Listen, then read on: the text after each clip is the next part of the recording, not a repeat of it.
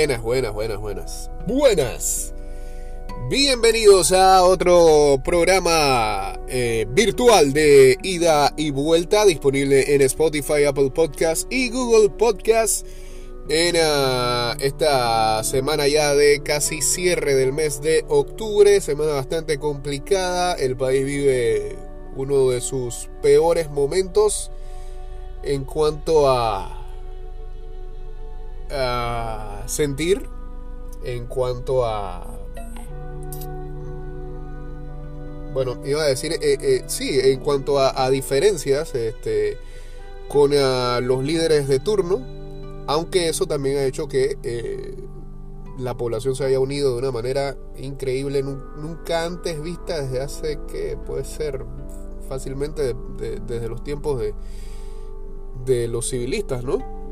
Eh, de las marchas civilistas eh, no se veía algo como eso. Ah, y bueno, lamentablemente tampoco se ha visto una buena respuesta por parte de eh, la gente que tiene que asegurar la tranquilidad de este país. Esperando y confiando de que esto llegue en algún momento a buen término y que los líderes de esta nación escuchen a su pueblo eh, y tomen cartas en el, asunto, no los, no los ignoren más. Ah, y que se les meta eso en la cabeza de que cuando el pueblo habla, eh, ah, el pueblo manda y hay que hacer caso.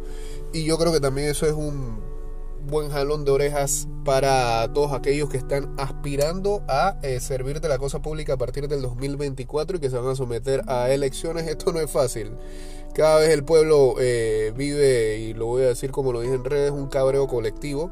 Eh, creo, creo e insisto de que no tiene que ver simplemente con el gobierno de turno. Esto es una acumulación de muchas cosas que vienen desde hace muchos años y simplemente lo de la mina, más allá de que hay mucha gente que debate eh, eh, la, presencia o que se vayan de aquí, eh, ha sido solamente un disparador de el sentir de mucha gente que venía de verdad este, aguantándose más de cuatro cosas que simplemente estaban mal de diferentes órganos del país y todavía hay gente que insiste este, en hacer ah, comentarios que no vienen al caso o, que todavía hacen enojar mucho más al pueblo. Así que eh,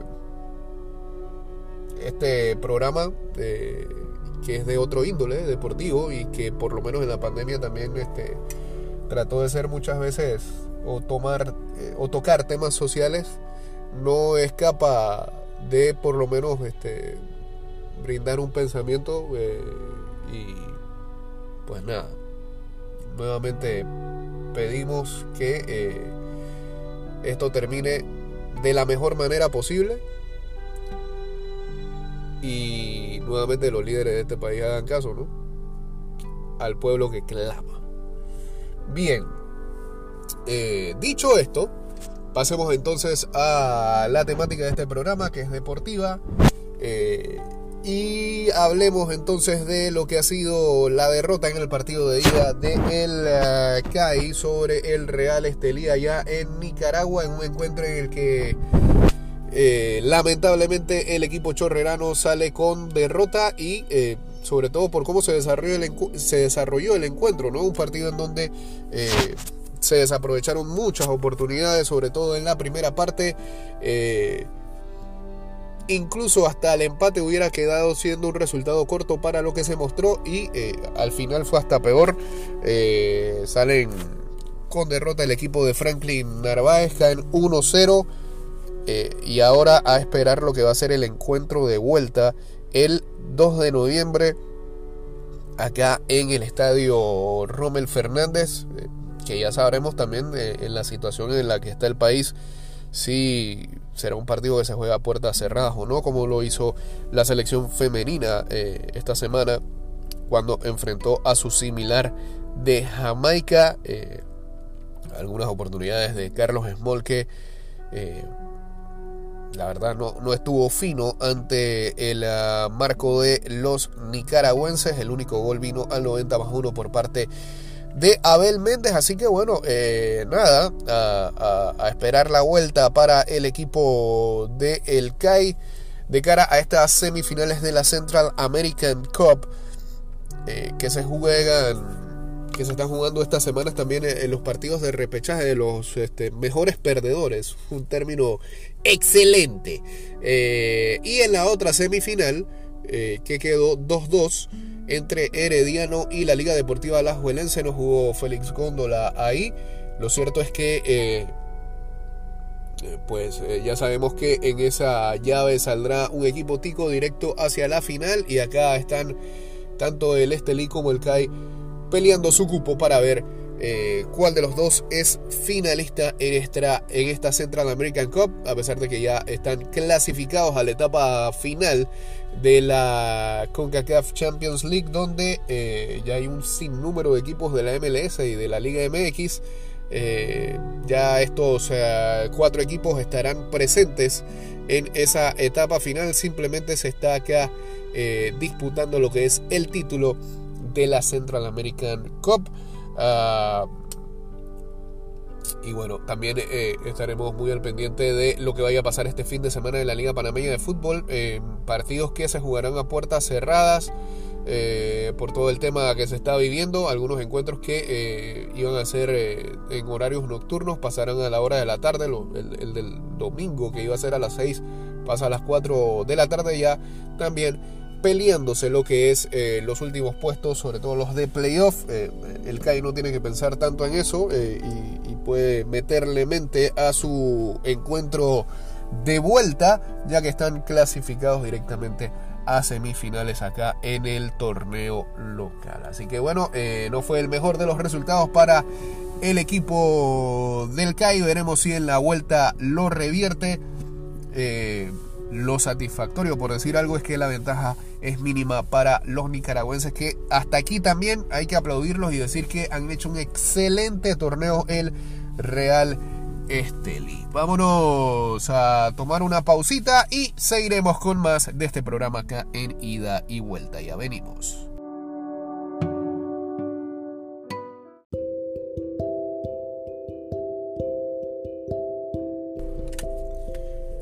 Bueno, segundo bloque de informaciones. Eh, este jueves en la noche en la NBA hubo un par de partidos llamativos.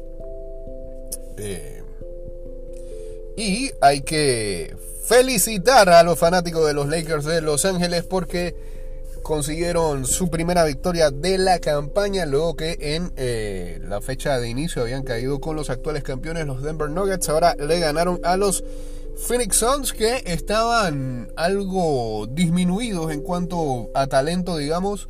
Bradley Bill todavía no se estrena con el equipo. Eh, Devin Booker eh, ya venía tocado supuestamente el primer juego, faltó el segundo, ya empiezan eh, los jugadores a restarse en este principio de temporada. Apenas arrancamos. Y pues eh, Anthony Davis tuvo 30 puntos y 13 rebotes. LeBron James anotó 10 de sus 21 puntos. Mientras eh, estuvo jugando todo el último cuarto entero. Y los Lakers derrotaron a los Phoenix Suns en los minutos finales 100 a 95 en su victoria del jueves por la noche.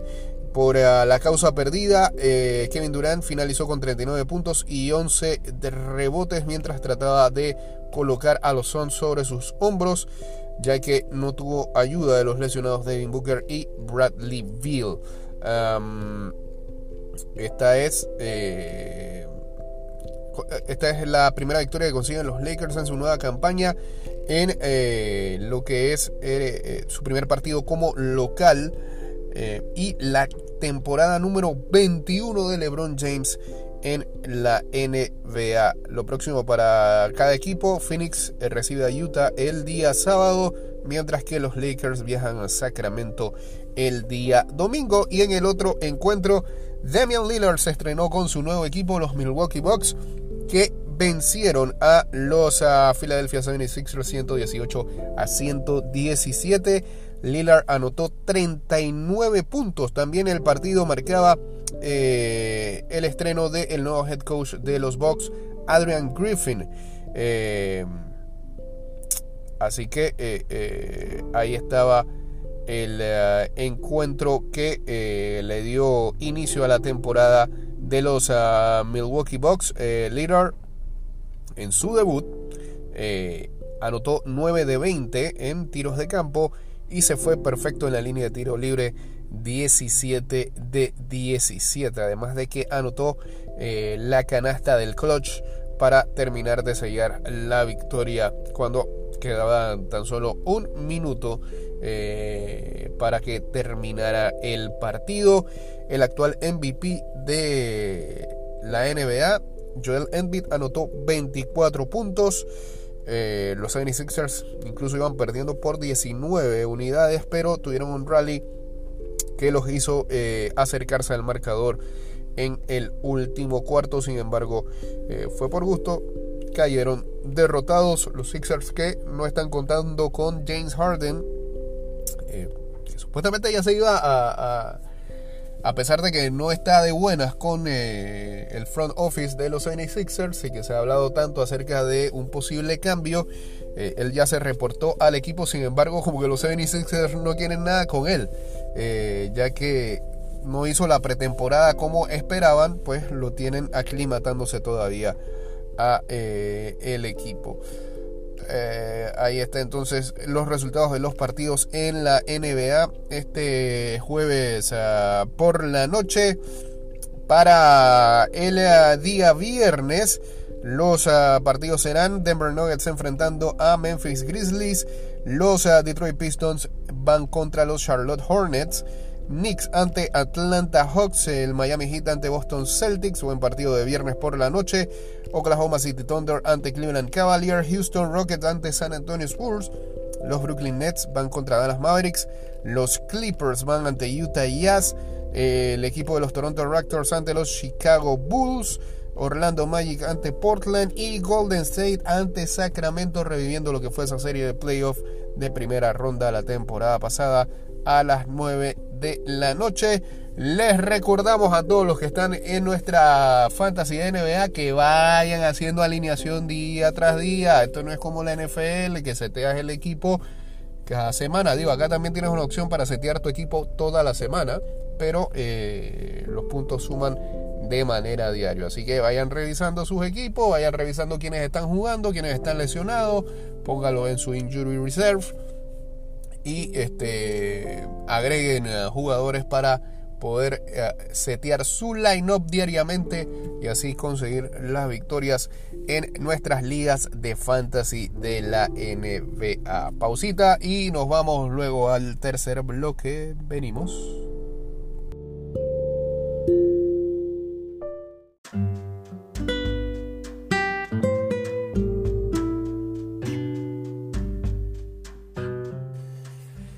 Seguimos con más de este programa que nos ha tomado un par de días para grabar. Y bueno, este fin de semana muchos madridistas felices luego de la remontada que le dieron al Barcelona ya en el Olímpico de Montjuic. Eh, más que nada por eh, la aparición de Jude Bellingham en esos dos goles. Eh, el primero un rayazo y que también Ter Stegen medio que se come. Y el segundo, no se puede explicar cómo es que en pleno rebote le cae ese balón y para allá adentro va. Así le ganó el Real Madrid al Barcelona que se iba arriba apenas en los, en los seis primeros minutos con una anotación de Gundogan. Mejor primer tiempo para el Barça, aunque y, con algunas ocasiones que eh, Kepa salvó como en tres oportunidades para el Madrid. También la falta de definición de los jugadores blaugranas hizo que el marcador estuviera solo definido por un gol eh, cuando la ventaja pudo ser más amplia. En la segunda parte fue otra cosa, se vio como un equipo del Barça bastante cómodo con esa ventaja de 1-0 y la entrada de Camavinga pudo haber cambiado las cosas. Eh, Jude Bellingham, un solista que a los 20 años actúa como un jugador orquesta, tal que fuera la reencarnación de Di Stéfano, ya empiezan. Arruinó en un momento la larga fiesta primaveral que se montó el Barça en Montjuic con los Rolling Stones. Los azulgrana acabaron con la boca abierta y la lengua afuera después de la irrupción de la figura del Madrid ante el asombro de Mick Jagger y Ronnie Wood que estaban ahí en el palco. El impacto de Bellingham fue sobrecogedor después de un laborioso e interesante ejercicio de la Barcelona capitaneado por Gaby. ¿Qué será que Kid Richards no le gusta el fútbol? ¿O no le gusta el Barça? No sé. Nadie se acordó al final del Barça ni de los Rollins, sino que en el Olímpico se escuchó sin que sonara el Hey Jude de los Beatles. El Madrid y por extensión el clásico se resumió en Bellingham. El remonte y el liderato blanco, así como la crueldad que para los azulgranas supuso una derrota en el tiempo añadido, se explican por un jugador que ya suma 13 goles en 13 partidos, 10 en la liga. El protagonismo de Bellingham convirtió en anécdota el previsible plan previsto por Ancelotti y el intervencionismo de Xavi. El madridista apostó simplemente por Mendy antes que por Camavinga, seguramente para que el equipo tuviera más simetría y orden defensivo, vulnerable como había sido por los costados en los últimos partidos, reducido en Sevilla. Juegue quien juegue, sin embargo, el Madrid acostumbra a conceder un gol en el arranque, también en Montjuic. Gundogan quiso tirar una pared con Ferran, no acertó a cortar a Chouameni, tampoco estuvo fino a lava con Rudiger fuera de sitio y el alemán acabó por rematar a la red el 1-0. Gundogan es un buen llegador y pasador, indiscutible para Xavi que anda ocupado, en cambio, con el medio centro, un puesto que no acaba de funcionar en ausencia de De Jong, así que el técnico optó por sacrificar a Oriol Romeu a cambio de ganar un tercer central que está muy en forma como Íñigo Martínez mientras el disperso Cancelo abría el campo como un clásico 7. El clásico admite muchos gestos para generar expectativas hasta que la pelota se pone en juego, entonces no valen las bromas, mucho menos con los lesionados, que son muchos en el Barça. En el banquillo se quedaron Rafinha y Lewandowski. La excelente dinámica de Gaby, Gundogan y Fermín en la medular validaron la apuesta de Xavi. El Barça era un equipo compacto, muy concentrado en defensa y tan selectivo como directo en las llegadas como se demostró poco después del gol de Gundogan con un tiro al palo de Fermín después de una recuperación de Gaby. El volante gobernaba en la cancha mientras el Madrid se empachaba de balón y solo respiraba de vez en cuando por el lado de Vinicius, vigilado por Araujo, y más tarde por el de Carvajal, percutor como ante Valdé. El lateral era el único madridista que se imponía en sus duelos después del 1-0. El Madrid, destensado y contemplativo, sin agresividad ni nervio, no encontraba la portería de Ter Stegen y tampoco sabía cómo cerrar la de Kepa. Es más, creo que el, primer tiro a puerta, la primera salvada de, de Ter Stegen, que fue una ruletita, creo que fue por el propio Bellingham, llegó apenas en la segunda parte. Eh, Bellingham o no recuerdo quién fue el que disparó ahí. El Barça se mostraba más enérgico, fortalecido por Gaby y Fermín y estirado por Joao Félix. La única preocupación azulgrana era la tarjeta que tomó Fermín. Gil Manzano imponía su arbitraje sin más apuro que la administración de tarjetas y un posible penalti de Chouameni por agarrón a Araujo, Araujo perdón, pudo haber sido, a la salida de un córner que acabó con una amarilla para Ferran Torres. Al Barça, tierno y perezoso en los repliegues, le obsesionaba no perder el balón para no facilitar las contras del Madrid, de manera que se entregó a menudo a un ejercicio de contención que poco a poco propició el mando del Madrid. Las mejores ocasiones, sin embargo, seguían cayendo del bando azulgrana. Íñigo Martínez remató al poste y Kepa rechazó después el remate de Araujo, mientras que Cancelo no acertó a embocar a portería en una acción mal defendida por Camavinga, sustituto de Mendy el portugués empezó a encontrar campo y pelota en un equipo reforzado ofensivamente con la entrada de Lewandowski. Ancelotti respondió sin más, jugador por jugador, Modric y, Jos y José Lu por Cross y Rodrigo. El Madrid, sin embargo, empezó a chutar y se encontró con un golazo de Bellingham. El madridista enganchó un rechazo fuera del área y venció a Ter Stegen, débil de manos, más vulnerable que en la pasada liga. El gol confirmó el agotamiento del Barça personificado en Fermín. Los azulgrana perdieron la pelota y el control ante la impaciencia de la afición entregada. Una entrada récord de espectadores en Montjuic, 50.112 personas. La grada suspiró cuando el árbitro no vio penalti en una entrada de Araujo a Camavinga. La rueda de cambios pareció ayudar al Barça a equilibrar el partido. Cada vez más abierto no era, no era ese penal. Sobre todo porque los azulgranas salieron de su cancha a cambio de propiciar las contras del Madrid. El seguidor azulgrana ya está acostumbrado en cualquier caso a que su equipo se venza en los últimos tramos de los partidos de Liga y Champions. La diferencia es que enfrente estaba el Madrid mejorado con Modric y Camavinga y sobre todo Bellingham. El inglés remachó en el tiempo añadido un centro de Carvajal tocado con fortuna por Modric para, desespero del fatigado Barça.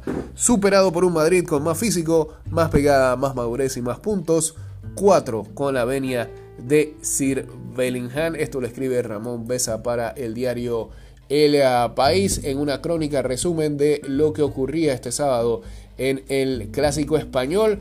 También este domingo se han hecho, eh, un día después, se han hecho virales unas eh, palabras de eh, Gundogan que criticó a sus compañeros tras el clásico. No vine para perder así. Eso sí, él dijo al principio lo siguiente, quiero ser honesto pero sin pasarme porque no quiero decir algo que no debería. Iniciaba así Gundogan el sábado su reflexión crítica sobre la gestión de la derrota contra el Real Madrid en unas declaraciones tras el partido difundidas por la agencia australiana Octus Sport. El último capitán en levantar una Copa de Europa marcó el único gol del Barcelona, era el primero desde su llegada a la ciudad condal, pero de nada sirvió. No vine aquí para perder este tipo de partidos o permitir que se abran estas brechas, explicaba. Vengo del vestuario y, y, obviamente la gente está decepcionada, pero después de un partido tan importante y un resultado innecesario, me gustaría ver más enfado y decepción, admitía serio y sincero, y sincero Gundogan. Esto es parte del problema, tienen que aflorar más emociones cuando pierdes y cuando sabes que puedes jugar mejor. Cuando no reaccionas, esto luego se traslada al campo, reprochaba a sus compañeros el veterano. Y la desilusión de Gundogan iba más allá del clásico. Tenemos que dar un paso muy grande en ese aspecto porque si no, el Real Madrid o incluso el Girona se van a escapar. El centrocampista no solo señalaba la actitud de sus compañeros, sino que asumía su parte. Yo también tengo responsabilidad como jugador veterano para no permitir en el equipo pasen estas cosas. Y concluía reclamando más motivación y garra. Necesitamos resistencia. Eh, así que creo que este señor eh, hace mejores declaraciones que el propio técnico, que el propio Xavi, que suele encontrar excusas este, tras las decepciones. Eh, este señor apunta fácilmente a sus compañeros. Y creo que no le falta el respeto tampoco. Creo que está tratando como todo un veterano y, también eh, tras ser dirigido por Pep Guardiola busca eso, ¿no? Que reaccionen de alguna manera eh, sus compañeros más jóvenes y que no... que simplemente podrían estar como cualquiera, decepcionados por la derrota, pero que no solamente se queden en, la decepción, sino que, que los lleve a, una especie de frustración o, un fuego dentro de ellos con las que quieran salir de aquí en adelante al resto de los partidos que se vienen, ya sea en Champions, en Liga o en Copa del Rey, eh, y traten de salir adelante. Eh, y, sacar a las victorias importantes y quizás tomar revancha cuando enfrenten al Madrid en un nuevo clásico el próximo año. Ah, pero también te refleja eh, cómo es que anda ese camerino del Barça y cómo acepta eh, este tipo de derrotas contra su archirrival. Así que ah, es viral esto, las respuestas de Gundogan pero nos parece que no están del todo mal siempre y cuando él esté buscando que eh, sus compañeros reaccionen, es todo, ¿no? Eh, no debería no debería llevarse al, lado de la malicia o decir que los está exponiendo o que está filtrando cosas que pasan en el camerino. Me parece que. Y, él hace el apunta al principio de que eh, trata de ser honesto sin querer decir algo que pudiera pudiera hacerlo fallar como compañero. Me parece que, bien Gundogan ahí. Eh, eh, y, cuidado que se merece ser más rápido que ligero capitán de el Barcelona. Se nota su liderazgo con eso. Eh, otras que tengan que ver ah, con el clásico es que se sabe que Chouameni va a tener que estar 6 y 8 semanas de baja. El centrocampista del Real Madrid sufrió una fractura por estrés en el segundo metatarsiano del pie. Así que eh, otra baja para el Real Madrid. En, ah, posteriormente a lo que ha sido este clásico que ganaron los merengues.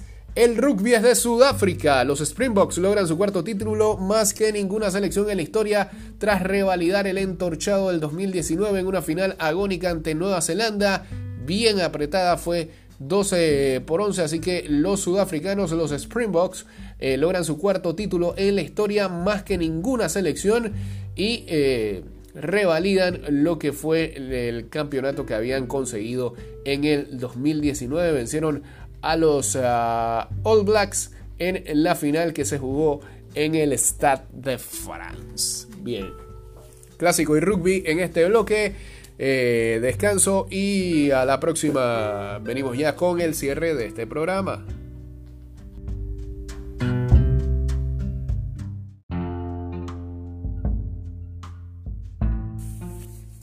Último bloque de este programa que estamos haciendo por acá para subirlo a eh, Spotify, Apple Podcasts, eh, Google Podcasts y eh, ya estamos a menos de una semana para que sea la final de la Copa Libertadores.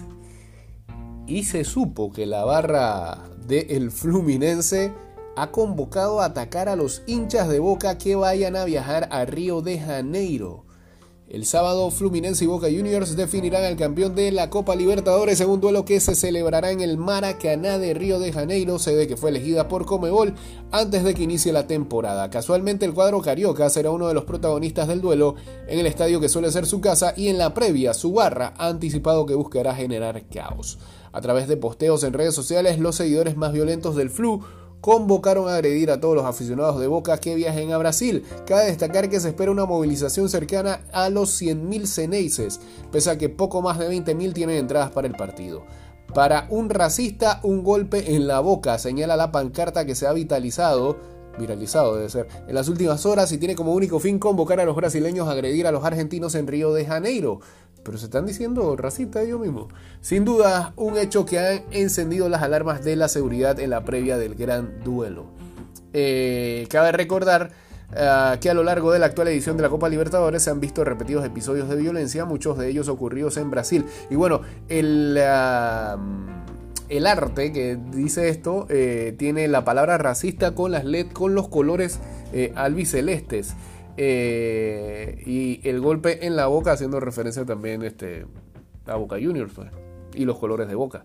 Cabe recordar que a lo largo, ya dijimos eso, es así que seguidores de Argentinos Juniors fueron golpeados salvajemente en las playas de Río de Janeiro en la previa del encuentro ante Fluminense por los octavos de final y de River Plate también ante el Flu en fase de grupos en una pizzería horas después del partido. A su vez, Hace tiempo que la Comebol trabaja para terminar con el racismo que muchas veces se observa en las tribunas del fútbol sudamericano y del cual los brasileños son víctimas. En abril del 2022, el organismo destacó que es absolutamente inaceptable cualquier manifestación de racismo y otras formas de violencia en sus torneos, por lo que han endurecido los controles y las penas ante este tipo de episodios.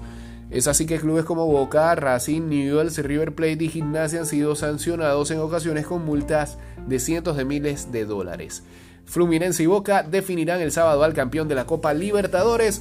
El cuadro brasileño viene de dejar en el camino a Inter de Porto Alegre 4-3 en el global y el CNI se superó por penales a Palmeiras. El campeón además de conseguir el máximo trofeo continental se va a clasificar a los mundiales de clubes del 2023 y el 2025. Así que Estamos eh, en la recta final para lo que va a ser la final de la Copa Libertadores. Ya la Copa Sudamericana tiene campeón y esa es eh, la Liga Deportiva de Quito, el club ecuatoriano que venció en los penales a Fortaleza luego de haber empatado 1 a 1.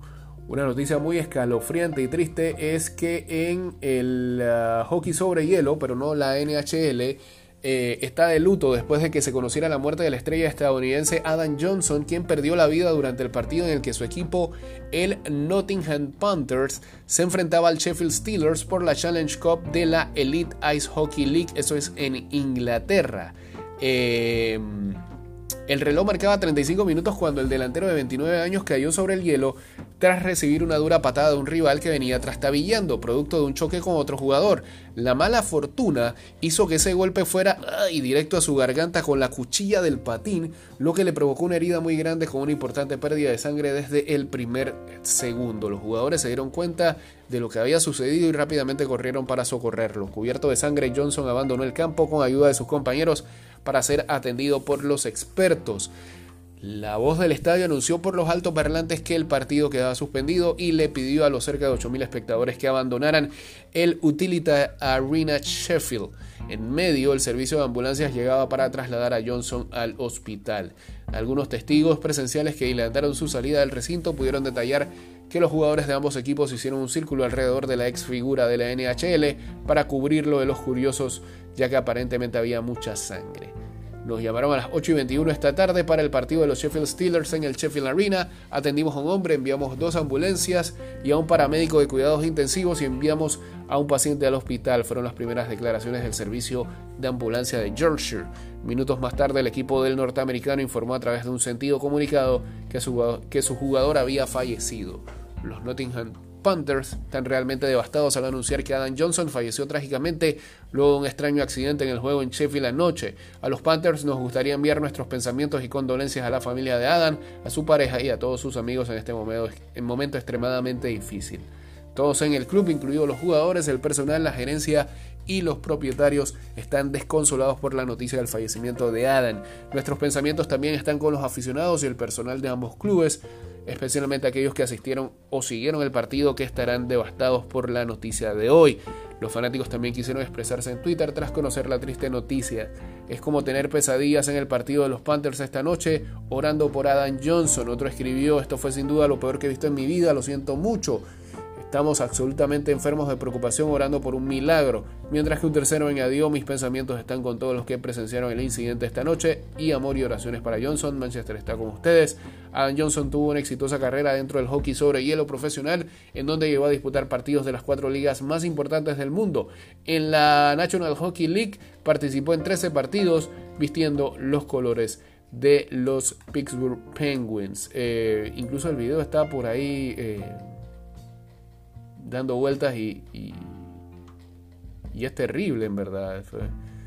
Eh, lo estamos viendo aquí en vivo y, y, y, es, es, una total mala suerte, es mil maneras de morir. O sea, el, patín se le sale al jugador y eh, da vueltas y cae exactamente en la garganta de, de Johnson le provoca el corte, incluso él se para y todo, pero comienza a chorrear sangre y ahí es donde comienzan a atenderlo. Ah, terrible y que descanse en paz. Bueno, últimas eh, noticias que ya vamos a cerrar este programa del día de hoy. Revisemos por acá. Ganó el PSG temprano en esta mañana del el domingo. Le ganaron al Brest, bueno.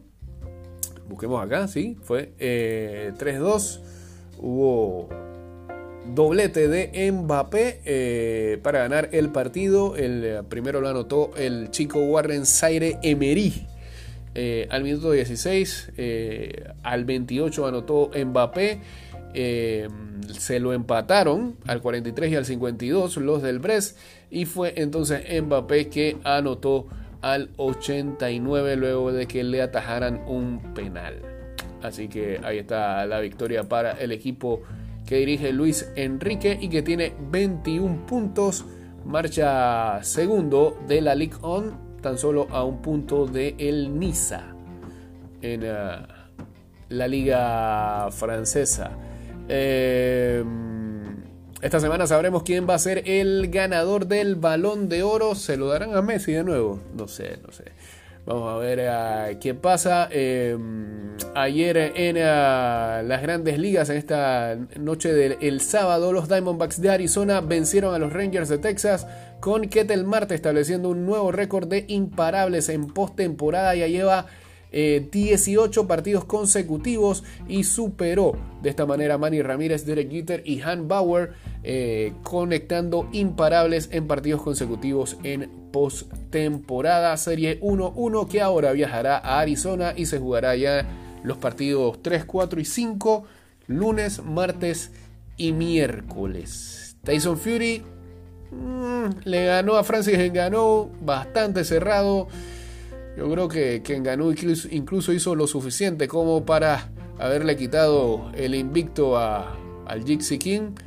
Eh, en una pelea que pasaba más por ser de exhibición que otra cosa, y me parece que, que, eso hace que no haya ido en las mejores condiciones Fury. Se veía bastante, bastante, bastante fuera de condiciones. Él suele ser un tipo bastante gordo y todo, pero se le veía como que que no estaba en ritmo.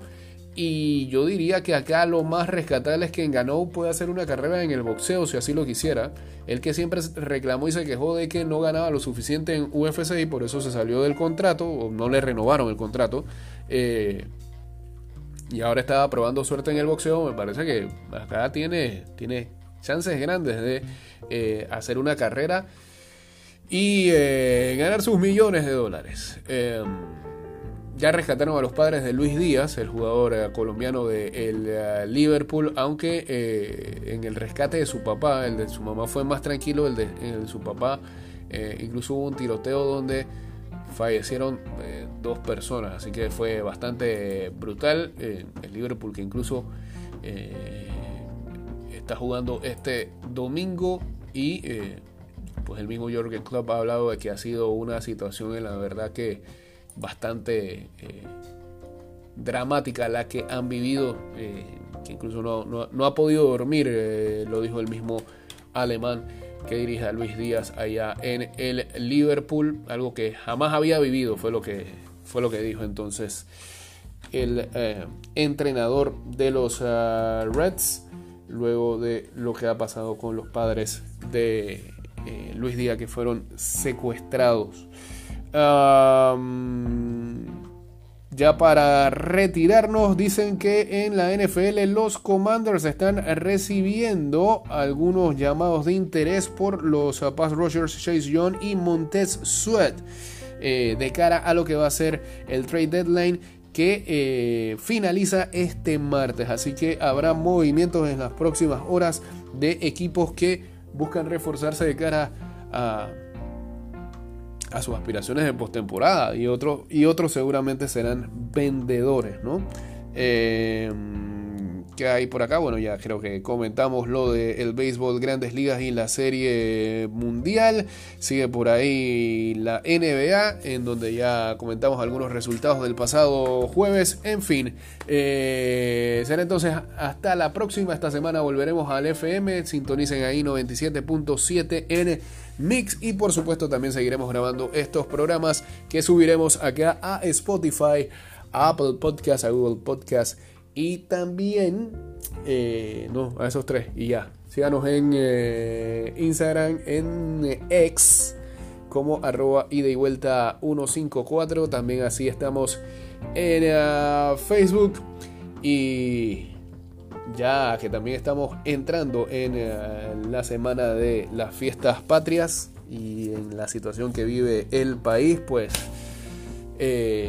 a todos los que están apoyando en las marchas y protestas. Eh, eh, felicidades por eh, ese acto, esos actos de civismo que están mostrando todos, todos aquellos que lo están haciendo sin llegar al nivel de lamentablemente violencia y también este vandalismo que hemos visto en algunas algunas situaciones puntuales y que al final eh, precisamente esos actos de vandalismo terminan eh, dañando negocios de panameños que también quieren echar para adelante. Pero bueno, son, son las cosas eh, que ocurren en toda esta situación en la que estamos viviendo día tras día en una incertidumbre total, pero tratando de sacar de alguna manera a este país adelante. Que, que estén todos bien y será hasta la próxima. Chao.